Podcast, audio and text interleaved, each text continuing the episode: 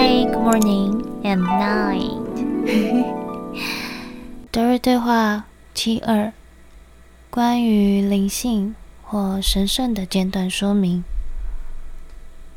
在几千年前的修道院中，你们就建立起了一种信念：人类认为小我是需要被消除的。比如，没有小我的人才是有灵性的人这一类的想法。这种有误区的教学已经延续了很长的时间。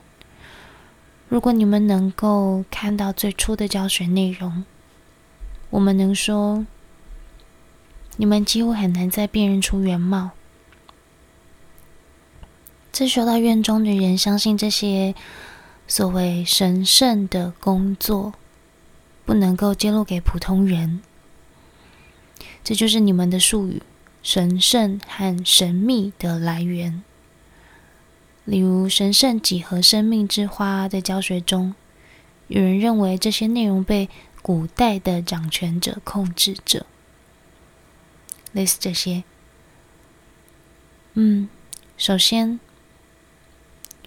这里没有秘密。没有任何东西是神圣的。你来到物质层的目的，就是为了让你了解并学会什么是物质层。你学的越多，就会越容易了解这是怎么一回事。这里，物质层这里，没有伟大的神秘。而你的小我，是你最好的朋友。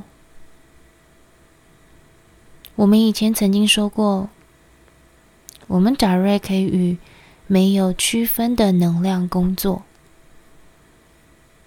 我们让一些能量以原子或其他分子的组成形式显现，甚至你们所说的空气，在你们的星球上也是可以被区分的。空气不是宇宙的概念，空气是专门为你们这个形式的物质层设计的。